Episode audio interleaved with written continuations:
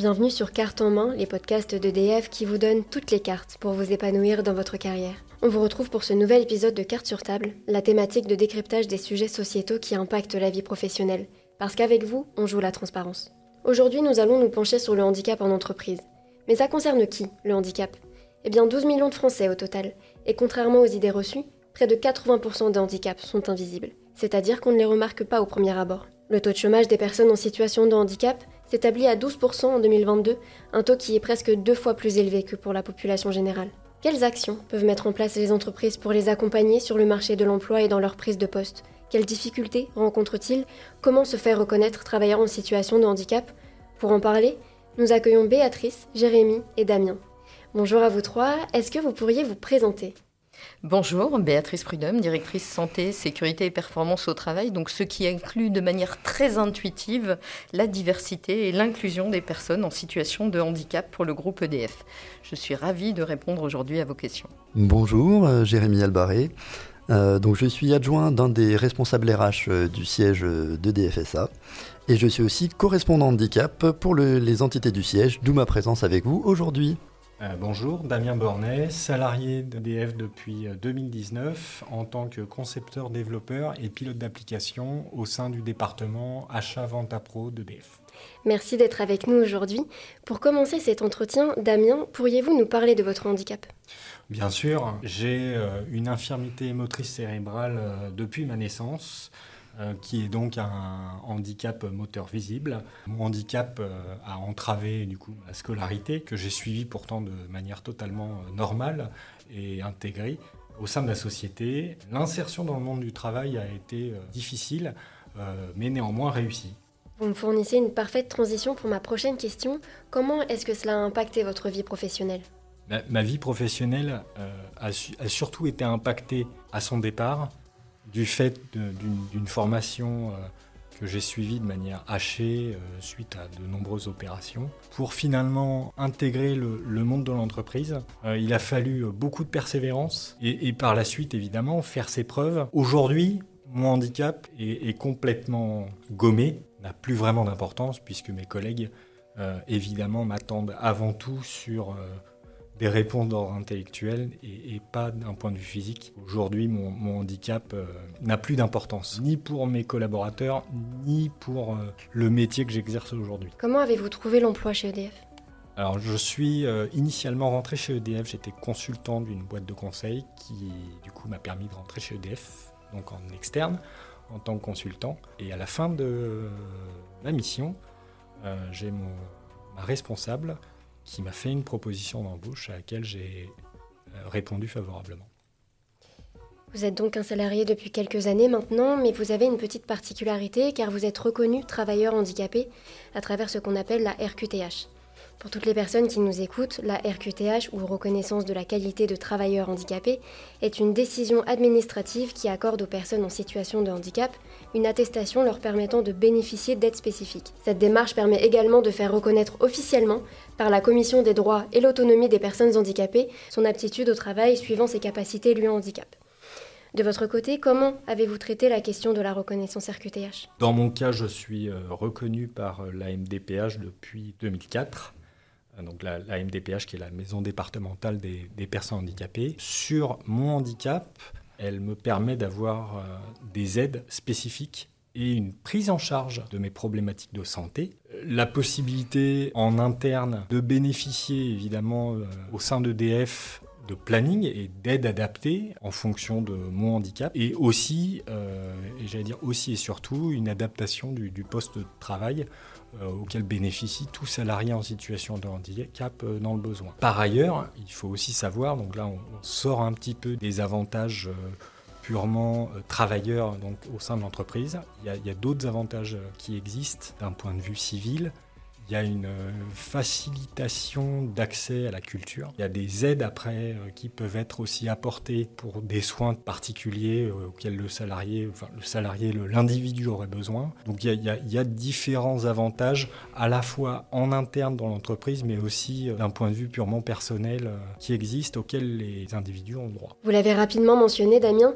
Comment EDF vous a accueilli et a aménagé votre espace à votre arrivée? J'ai eu la chance et le plaisir de constater que ayant été recruté et EDF ayant connaissance de ma situation de, salarié en, situation de handicap, j'ai été reçu excessivement rapidement dans les, jours qui suivaient par ma, référente handicap. Ma référente handicap a pris un rendez-vous euh, très rapidement avec un ergothérapeute qui m'a reçu sur site, mais que j'ai aussi reçu chez moi, chose qui moi, à titre personnel, assez étonné. J'étais positivement étonné.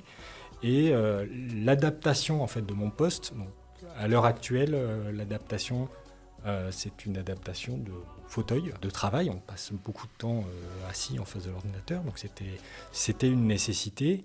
Euh, chose qui pour moi est exceptionnelle, c'est qu'on m'a proposé une adaptation de mon poste au sein de l'entreprise, mais aussi chez moi.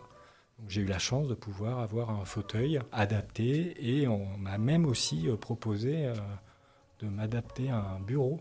On a des bureaux adaptés déjà chez EDF, mais on m'a proposé de, m'adapter du coup mon poste de travail, y compris chez moi. Alors nous prenons connaissance de votre situation, Damien, mais Jérémy, pourriez-vous nous préciser comment l'entreprise peut s'adapter aux autres situations de handicap? Quels sont les types d'aménagements possibles et réalisés chez EDF par exemple? Alors avant de donner quelques exemples d'aménagements, euh, il me semble essentiel d'apporter deux précisions.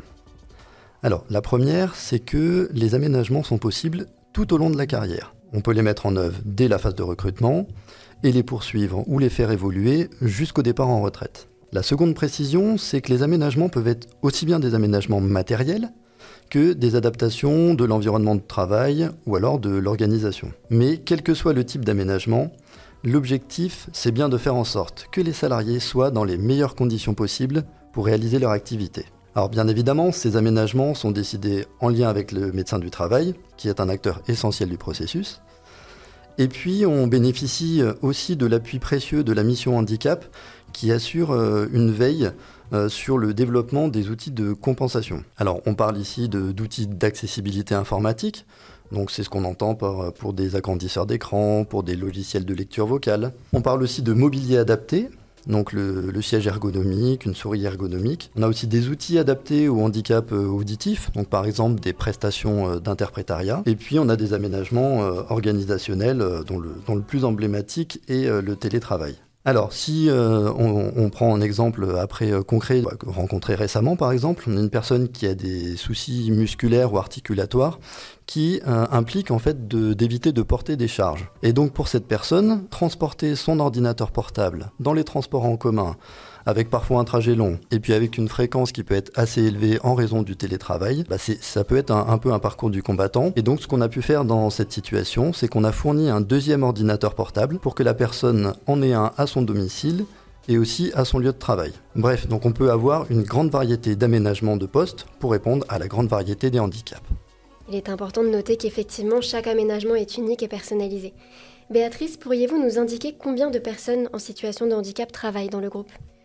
Pour être précise, le groupe EDF aujourd'hui emploie 6791 salariés en situation de handicap, ce qui représente plus de 6 travailleurs sur 100 chez Enedis et près de 5 sur 100 à EDF. Nous embauchons chaque année des salariés en situation de handicap et nous incitons également nos salariés en poste à faire reconnaître leur éventuelle qualité de travailleur handicapé. Il peut s'agir de handicap sensoriel, moteur, mais également de maladies chroniques si elles ont des répercussions sur la vie professionnelle, comme par exemple le diabète, la sclérose en plaques, les maladies rhumatismales, les suites d'un cancer ou encore l'endométriose. Merci beaucoup. Damien, comment avez-vous ressenti l'accompagnement d'EDF dans votre prise de poste? Avant même ma prise de poste en interne au sein du département dans lequel je travaillais en tant qu'externe, j'avais déjà ressenti une sensibilité particulière de mes collaborateurs, déjà en externe. En interne, quand je suis rentré en interne, comme je l'ai dit euh, tout à l'heure, il y a eu une prise de contact très rapide de la mission emploi handicap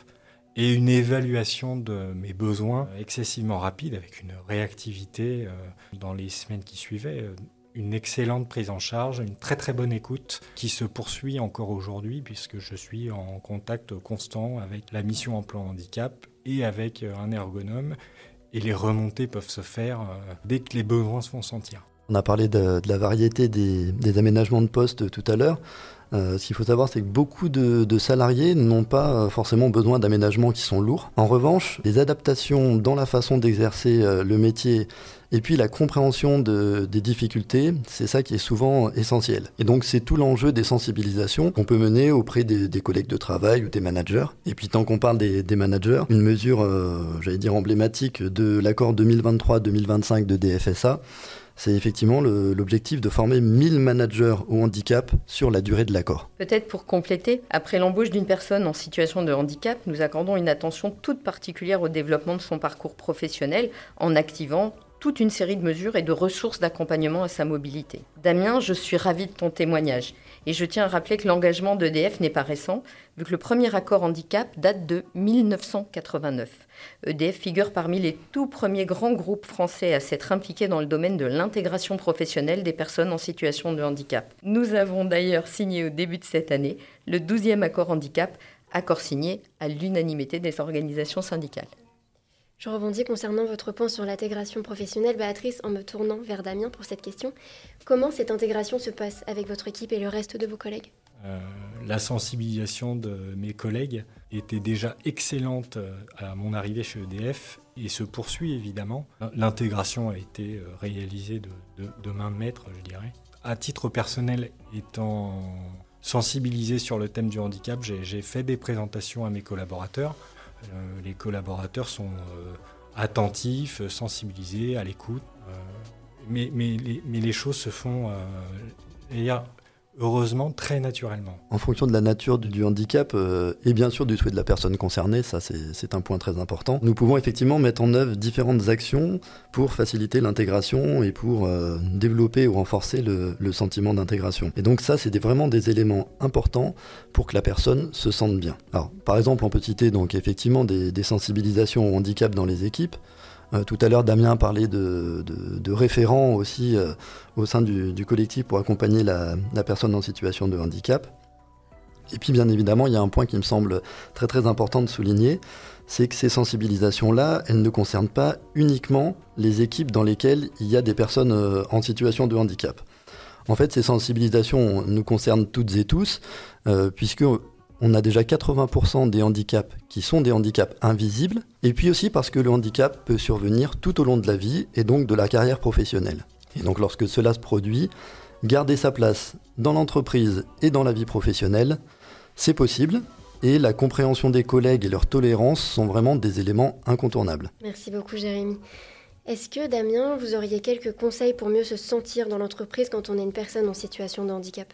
Bien sûr. Avant tout, je dirais euh, se faire connaître de la mission emploi handicap, faire reconnaître euh, sa RQTH, contacter en, premier lieu les collaborateurs sensibilisés, les correspondants handicap, les managers sensibilisés. Ne surtout pas hésiter à solliciter ces personnes pour qu'elles puissent prendre les mesures qui permettraient à la personne en situation handicap de se faire accompagner au mieux. Tout est à disposition des salariés. Il faut surtout, surtout pas hésiter. La diversité des personnes, donc que ce soit le handicap ou d'autres spécificités, est une vraie richesse pour l'entreprise.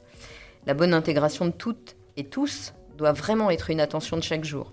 Et je suis convaincue que nous devons tous prendre conscience de cette richesse et qu'il faut continuer à la développer. Merci infiniment à vous trois pour ce partage d'expérience. Dans le groupe EDF, accueillir des personnes en situation de handicap fait partie de notre ADN.